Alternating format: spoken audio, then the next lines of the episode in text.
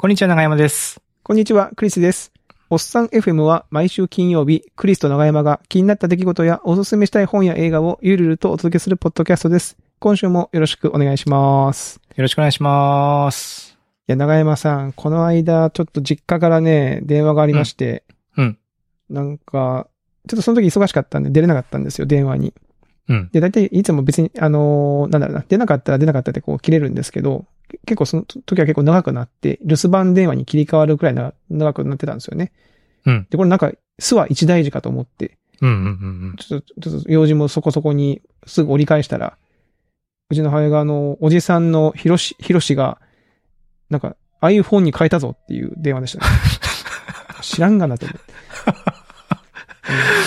うん。まあ、鹿児島だと一大事なんじゃないですか。わかん、10万もしたよ、10万もとかって言ってま あね。まあね、ま僕なんかね、ほほぼほぼなんかこう、毎回僕もそう結構似たようなやつ使ってんだけどなと思いながら、うん。っていう、あの、しょうもない話があった これにあの、はい最近うちの実家の母も結構がっつり聞いてるんで、ちょっとあの、あんまりね、あの、言えないですけども、はい。こんなことがありましたっていう。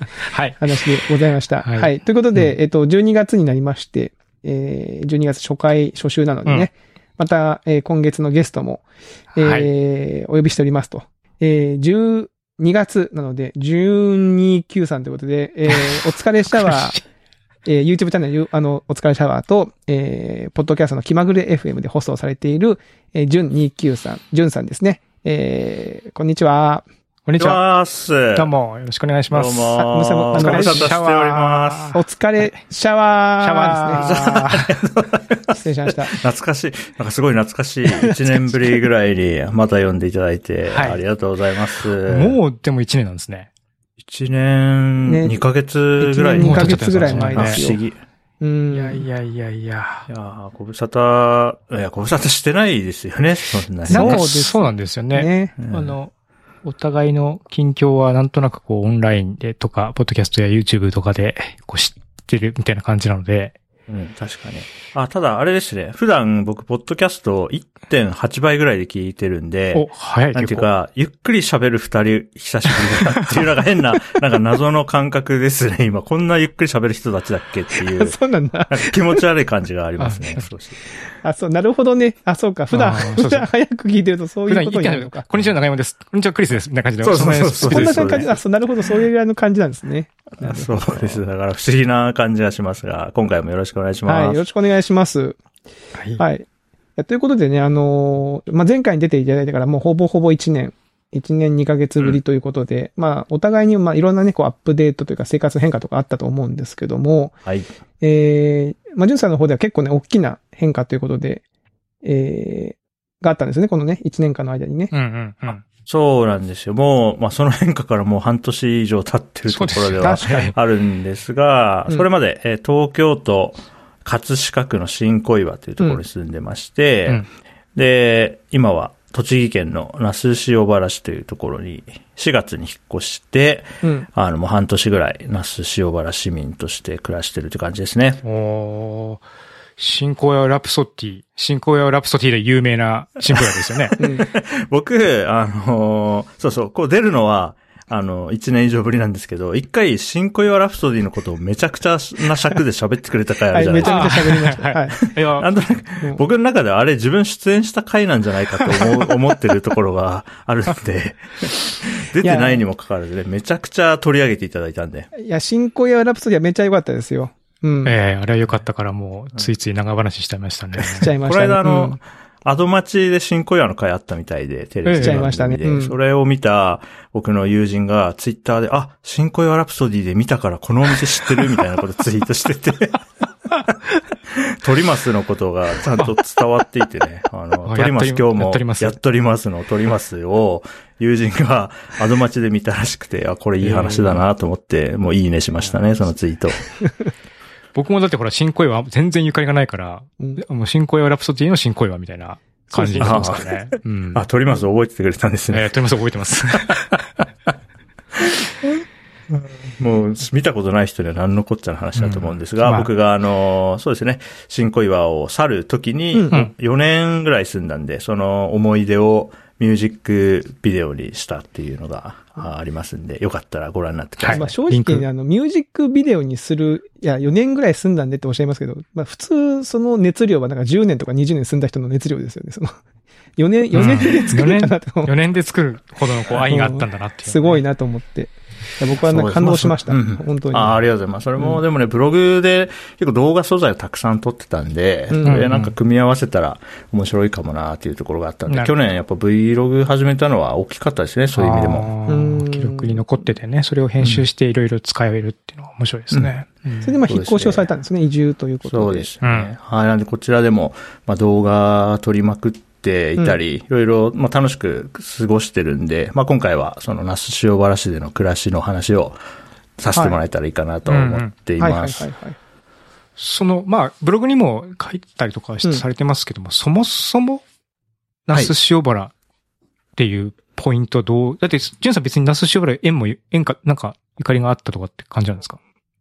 えー一切ゆかりはなくて、ね。しかも住むまで、そんなにがっつり下調べもしてなかったので、結構住み始めるまで知らなかったことがすごいたくさんありますね。住み始めるまでってことは、引っ越した後の話ですか？その住み始めるってことは、その引っ越しを決めるまでじゃなくても、い行くまで分かんなかった？結構。あ、そうですね。特に栃木県に対してイメージもほとんどなかったんで、うーん。そうですね。。なんか、まあ、インターネット上だと、栃木の魅力はって聞かれて、なんかヤンキーみたいな人がないんだな、これが、みたいに言ってる画像が有名だと思うんですけど、栃木のイメージほんと全然なくて、まあ、たまたまその、僕、プログラミング言語 Ruby のコミュニティに育ててもらった人間ですけど、ええ。まあ栃木の Ruby コミュニティがあって、その栃木 Ruby 会議ってやつに何回か来たことがあるとか、うん。でもせいぜいそのぐらいで、あとは、まあ直接的な、なんか最後の後押しになったのは、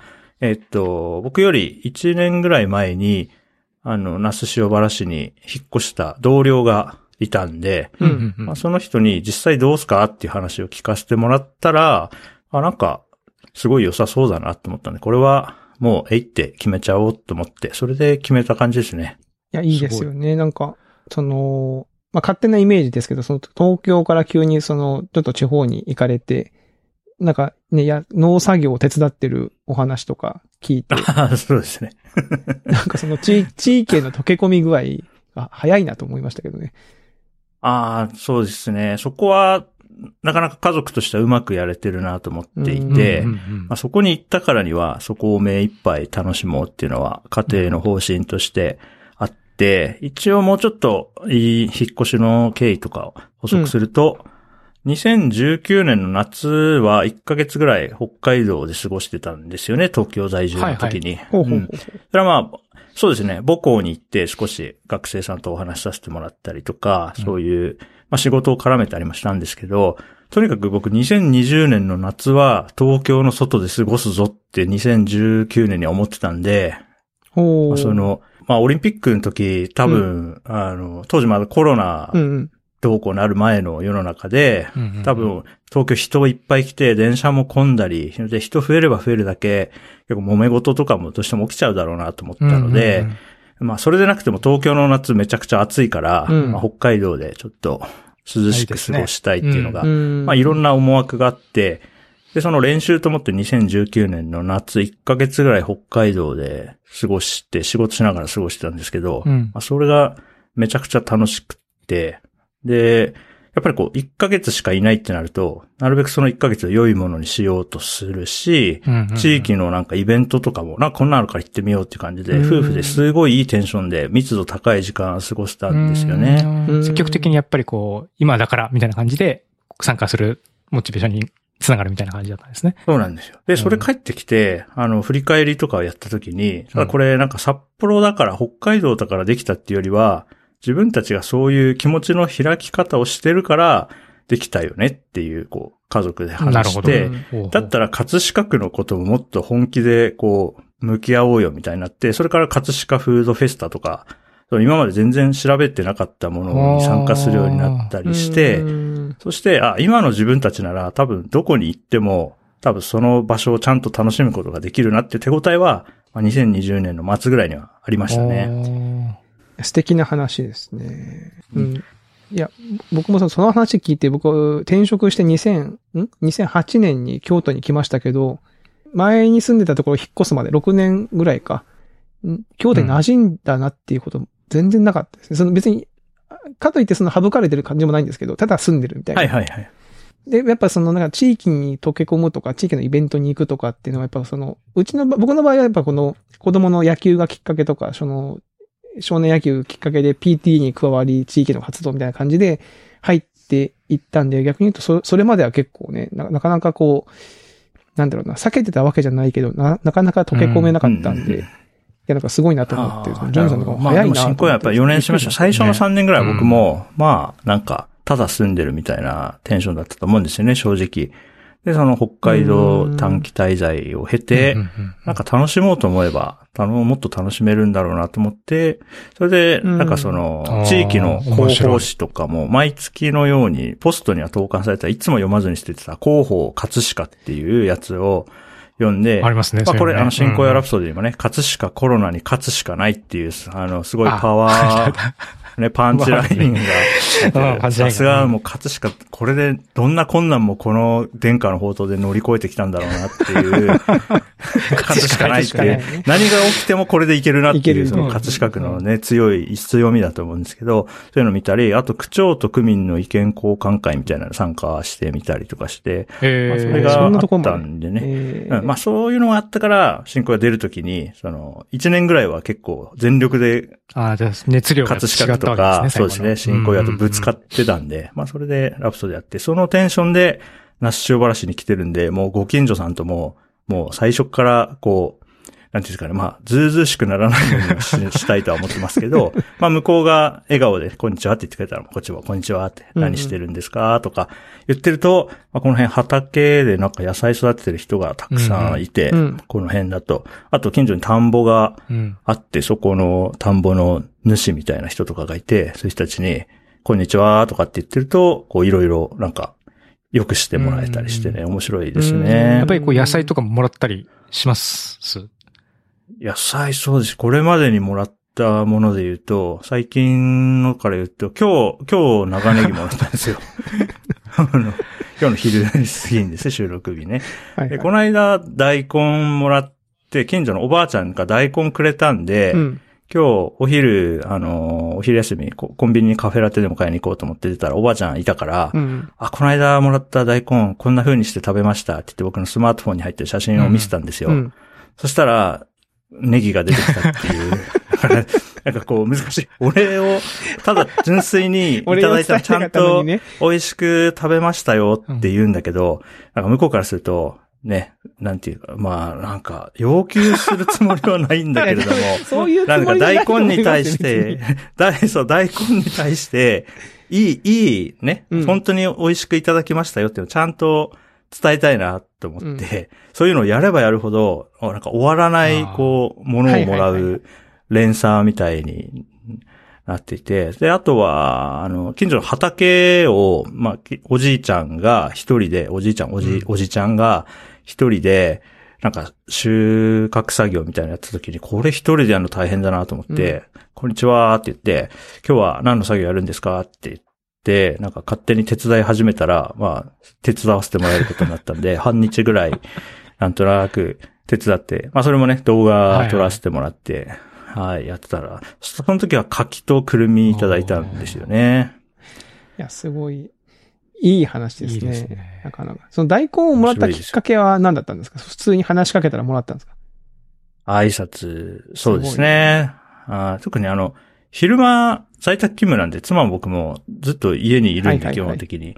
で、平日の昼間にその辺歩いてる人ってうん。いなくて、うんだから、畑仕事をしてるおばあちゃんとか、おじちゃんとかしかいなくて、そもそも、多分そこ、人がそこ通るのが珍しいみたいなんですよね。はいはいはいはい。うん。そこで僕らが、こんにちはとかっていつも挨拶してるから、うん。そうするとなんか、お、おしゃべり好きの人だと、なんか話し相手として重宝するみたいでう、ん話して、だいたい話が始まると、あ、これ野菜行こうかもな、みたいな、もう、そう思っちゃいますよね。どうしてもね。じゃあこれ持ってきなってなっちゃうんですね。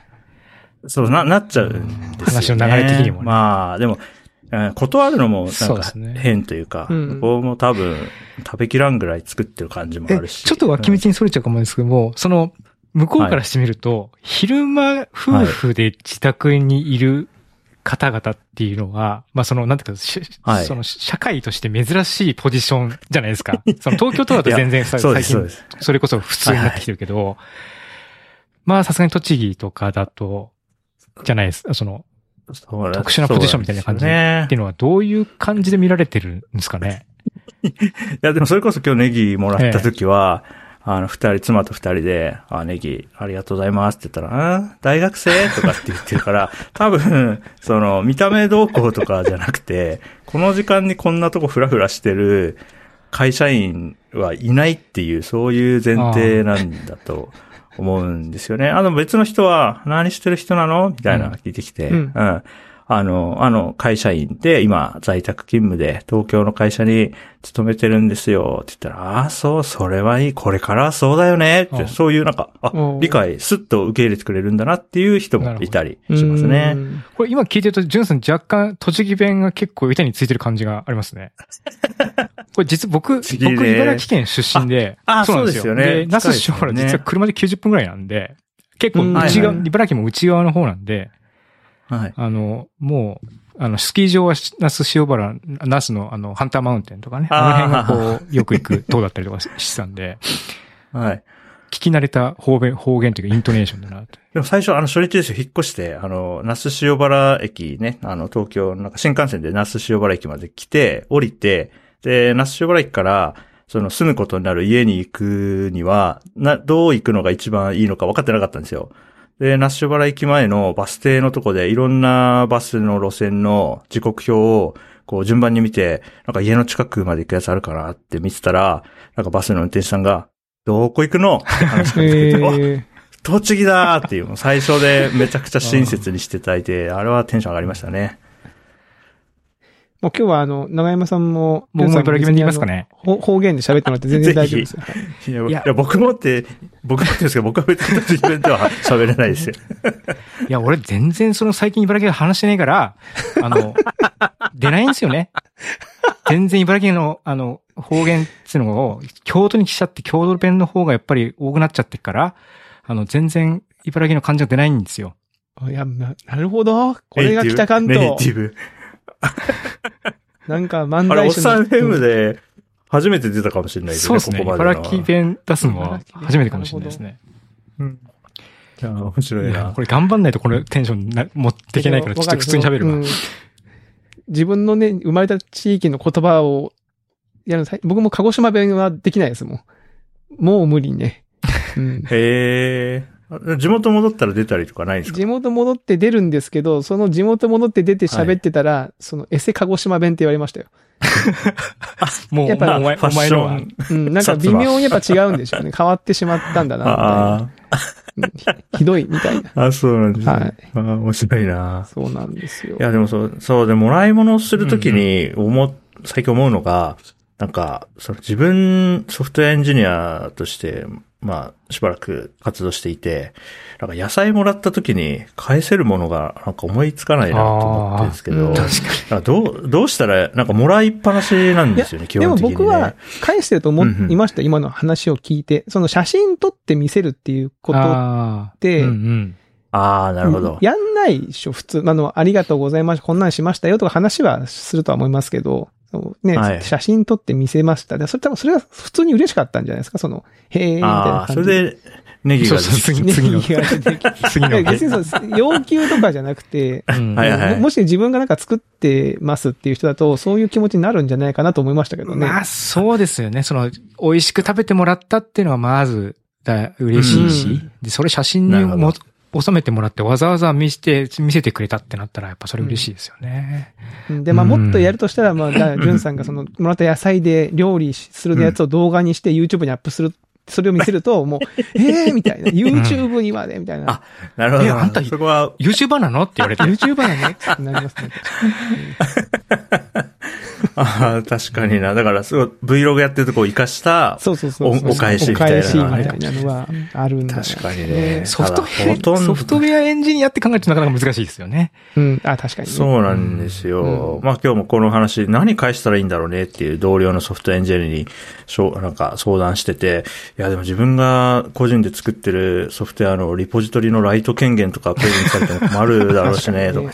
うんあの、関関数名をその人の名前にするとかね。かない ああ、プロジェクトフ怒られる刻印されるみたいなレビューですぐ、あの、怒られるんですね。よよくわかんないです。よく確かにね。まあ、せめて今度、あの、オフィス東京にあるんで、東京に用事あって行くときあるんで、そういうときは、なんか、東京って感じのお菓子とかあー山ほど買ってきて、あーまあ、配るといつも野菜ありがとうございますって言って、なんか、鳩サブレとか配ったら、それはそれでなんか、喜んでもらえそうかなと思ってるんでね、それをやるのが楽しみですね。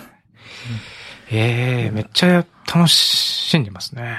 ね。そう。あ、あと、おっさん FM っぽい話題で言うと、あの、おっさん FM にもね、出演されているセカンドライフさん。あ、セコンさん。はい。はい、セコンさん。セコンさんがですね、うんセコンさんこの夏にね、あ、ジュンさんちょっとナッシュバラの話聞かせてくださいよって言って、うんズームで1時間ぐらい、うん。あの、こんな感じですよっていうのを紹介したらですね、数ヶ月後にはご家族で引っ越してきたんで、今、ご近所さんですからね。結構近いんですか？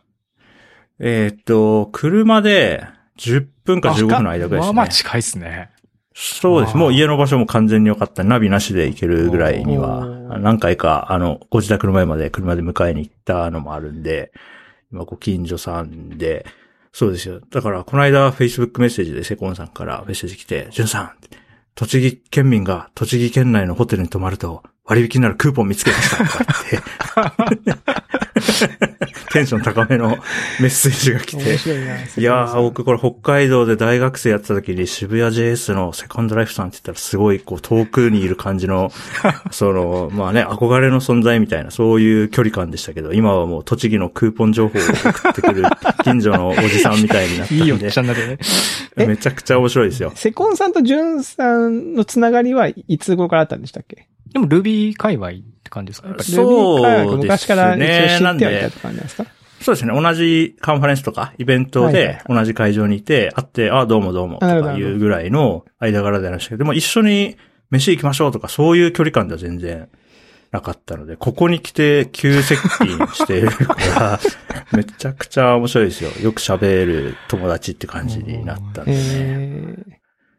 えーまあでもその身近にね、いるのいいですね。その自分のお仕事と近しい感じの人が、まあ、なんかちょっと離れたところにいて、なん、なんでしょうね。はいなんかあったら、なんかちょっとこう相談もできるだろうし、みたいは。ない関係があるのはいいですね、そういうの。そうですねうん。で、セコンさんも僕も毎日に日記を書いてるんですけど確かにそう、お互いにそれすごい見てるから、うん。あの、セコンさんが、あ、昨日の日記だって言って見て、そこに、ここに行ってコーヒー飲んできたみたいなところに、翌日に僕がそこ行ったりするからう、ん なんかすごい変な感じです。お互いに、お互いをストーキングしてるみたいになってるか面ら、すごい密度のコミュニケーションしてますね。いや、面白いな。なんかまあえー学生とかだとね、そういうことってこう、近所ので住んでてみたいなとこってありましたけど、はいはいなんかこの年になって、かつなんか移住で先でみたいな話になると、ちょっとこう、不思議な感覚。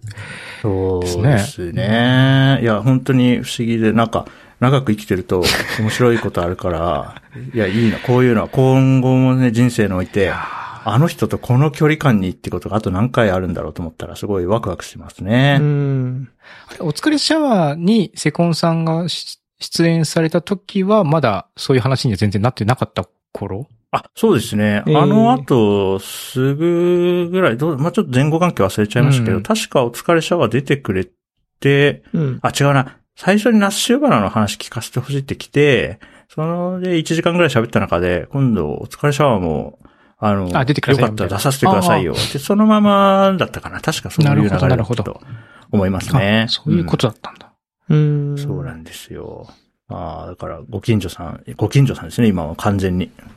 え実はあの、あれですよね、はいお疲れシャワー見てますけど、あの、ドローン最あり近買ったんでがとうございます。あ、買ったんです白かった。まあ一回あの、壊しちゃったんで、しばらく、あんまり飛ばせてないんですけどね。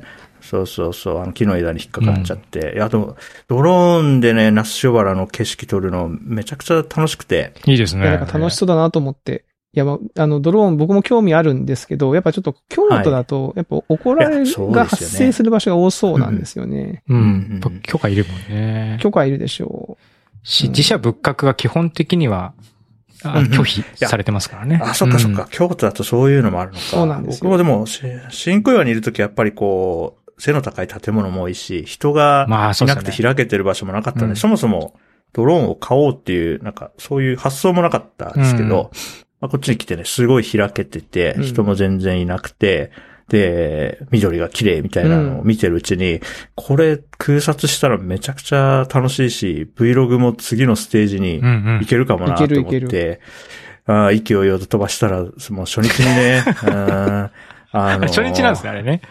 そうです、そうです。なんか平日に届いて、平日充電とか一通りして、で、家の中で一回こう、フライトオンみたいにして、ビーってこうね、あの、ホバリングしてそのまま落としてやって、よし、週末晴れたら、外で飛ばすぞって言って、あよし、飛ばすぞって日に、こう、木の枝に引っかかって、地上6メートルぐらいの高さで、ドローンが構高いとこでしたもんね、あれね。そうなんですよね。だから、夫婦でね、まあ、ゲラゲラ笑ってたんですけど、いやー、5万円飛んでったね、とか言って、なんか、安くはないですからね。そうですね。あれの日は面白かったですね。う。ん。まあでもあれですか、その周りはやっぱ自然が多いから、今紅葉とかも結構綺麗になってきてるんですか、こう？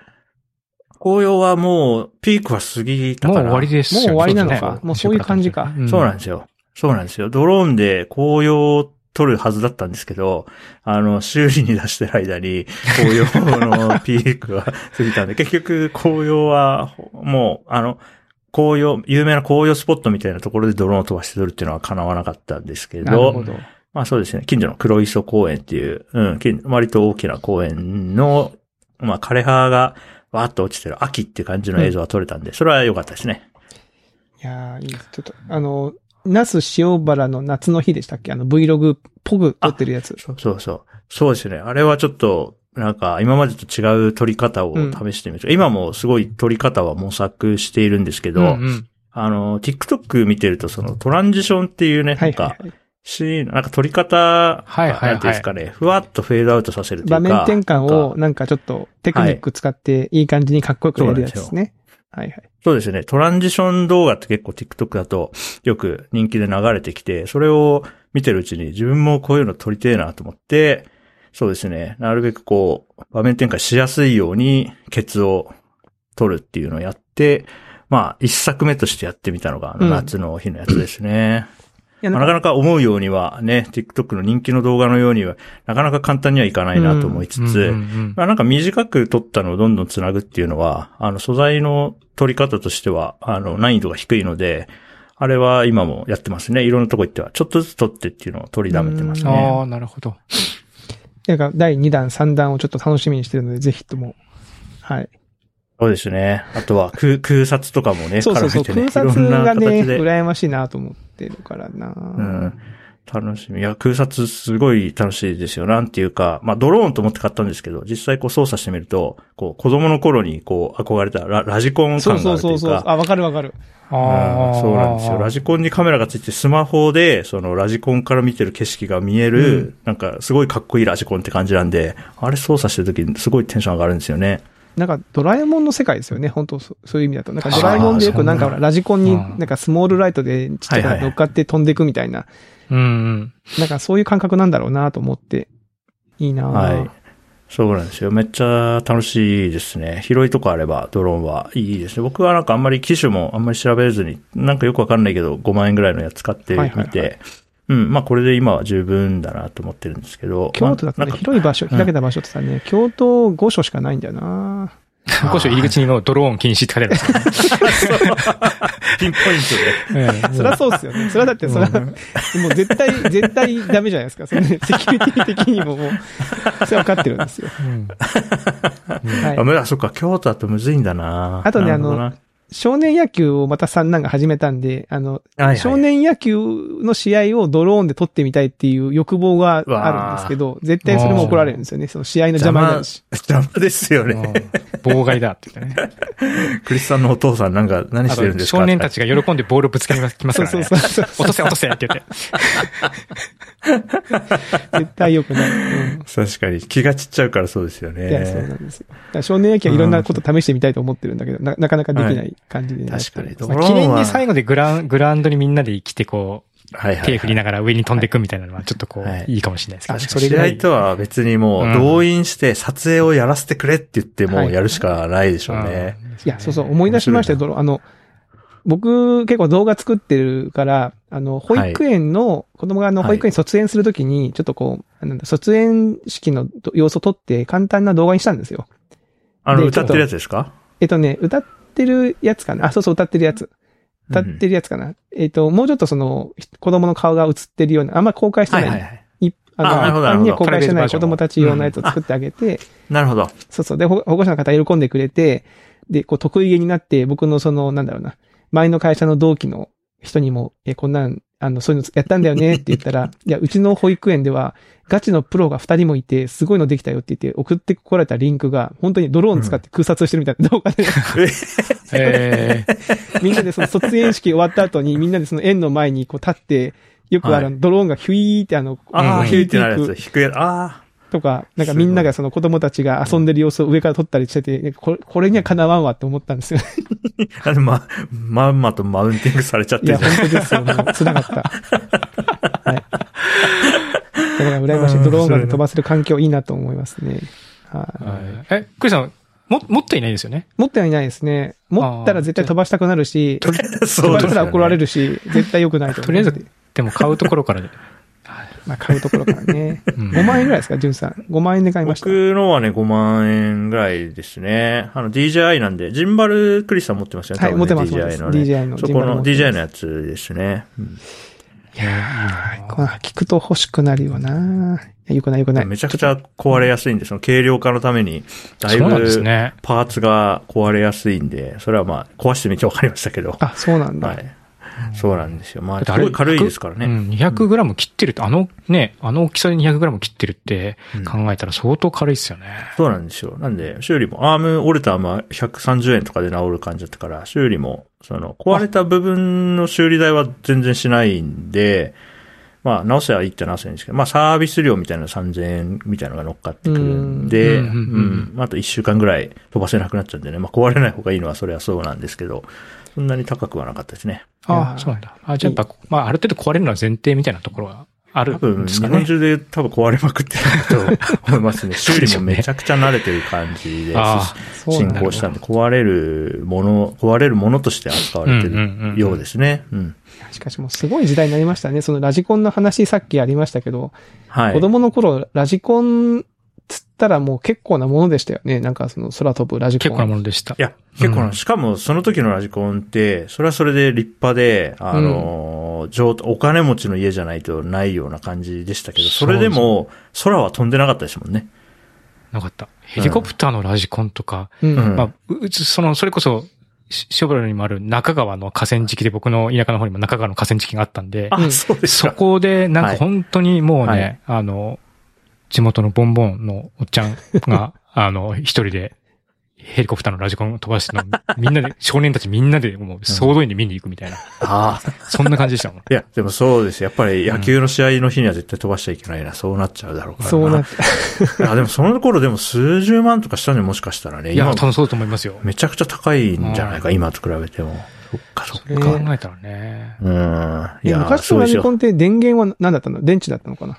電電池じゃ電池か。ないですか。うん、電池とか、はいまあエンジンのやつもね、あったみたいですけどね。あ、そうなんだ。ええー、いやー、今はそうですね、リチウムイオンバッテリーで、まあでもね、15分ぐらいでなくなっちゃうんですよ、1個ね、バッテリーね。あそうなんだれが、それが3つセットになってるんで、3つフル充電の状態で出かけるんですけど、まあ、あやっぱりすごい電力は食うんで、物をこう飛ばし続けるって。最初はね、それがよくわかってなくて、バッテリー残量が一定以下になると、なんか、フライト始めた場所に自動で戻ろうとする機能があるっていうのを知らなくて、うん。それでなんか木の近くをこう、生きって飛ばしてたら、ピーピーピーってなって、な、なんだなんだ、怖い怖いとか言ってたら、その場で自動でなんか上上に向かって、ブーって上に行ったと思ったら、木の枝にガガガガガガって引っかかって、そのままシューンってこう沈黙して、あの時でも怖かったですよ。ピーピーって言うから、ちゃんとマニュアルは読まないとダメですね。気をつけよう。僕はマニュアル読まない人間なんで気をつけないといけないです。いや、でも、まず飛ばしたくなっちゃいましたね。やってればわかるだろうと思ったらね、ねちょっとうん高い勉強代でしたね。しかもエンジン若干マニュアル読まながちっていうね。そうなんところもありますよ。雰囲気でわかるだろう最近の、最近のプロダクトは、なんか UX とかがよく計算されてるから、なんか触ってればわかるっていう、なんか甘えがありましたね。ある。うん。あるな。と言ってたら時間があっという間に過ぎてはいしまいましたね。あっという間に過ぎますねこれは早いな早い。いやー、面白いですね。いや、Vlog 仲間、数少ない Vlog 仲間のね、クリスさんとドローンの話できたのは 僕もすごい嬉しかったです。いや、羨ましいですよ。もう本当ね、本当に羨ましいと思っても、はい。うん。あの、楽しみにしてます。空撮動画を。多分これ買うな、クリスさん。え？いや飛ばすとこないのに。ないんで、とりあえず買ってみたみたいな。ー、いやドローンを撮影してるっていう Vlog を。コレクションとしてのこドローン。のアングルかっこいいみたいな。ー、いやー、わかんないですね。いや、いや、どうだろうな。いや、買わないですよ。買わない、買わない。いや、買わないっていうのはこれフラグになっちゃうな。あの、買わ買わない、買わない。いや、本当に、押すなよ、押すなよ、みたいな。あの、だから、うん、買うかもしれないけど、買わないと思います。ぐらいにしとこう。はい。い やいや、と言って、はい。まあ今日はですね、あの、ということで、はいじゅんさんを、えーお迎えしまして、まずは、えーこう移住された那須塩原市のお話を伺いましたね。いやー、は楽しそうでいい。ね。いやー、うん本当に楽しいですよ。引っ越してよかった。ねセコンさんと遊んでいきたいと思います。そうですね。セコン。はい。またセコンさんにもね。概要欄のお疲れシャワーの絵のリンク辿っていくと、その辺の様子とかも、はい。あの、ドローンのが枝に引っかかってる映像とかも見れま 見れますんで、ぜひぜひ皆さんはい。悲しい映像ね。あの、あの悲壮感、すごい悲壮感がありますよね、あれ。そうなんですよ。うん写真、素材として、写真見るとすごい笑っちゃうんだよな、あのシーンとした感じ。でもあの、わかります？そのドローンが来たぞーっていうそのテンションマックスの状態から引っかかったぞーっていうのが一日で起きたわけでしょ。なんか4コマ漫画みたいなの？しかも僕あの日の昼にドローン完全に理解したっていうツイートをしてたんで、その次にあツイート、その次のツイートが木の枝に引っかかってるドローンの様子だったんで。4コマだもうよ。2コマ、即落ち2コマ漫画みたいな感じで。自分で笑っちゃってすごい面白かったな。いやーどうも笑っちゃいけない。まあはい笑ってね、やり過ごす方がいいな、これな。はい。そうですね。笑っていただいて。はい。はい。ありがとうございます。はい。ということで、えー、また次週来週も引き続きですねはい引き続き、じゅんさんに、えー、あの、ゲストとして来ていただこうと思いますが、今週のおっさん FM はここまでとさせていただきます。えー、また来週お会いしましょう。さようなら。さよなら。お疲れシャワー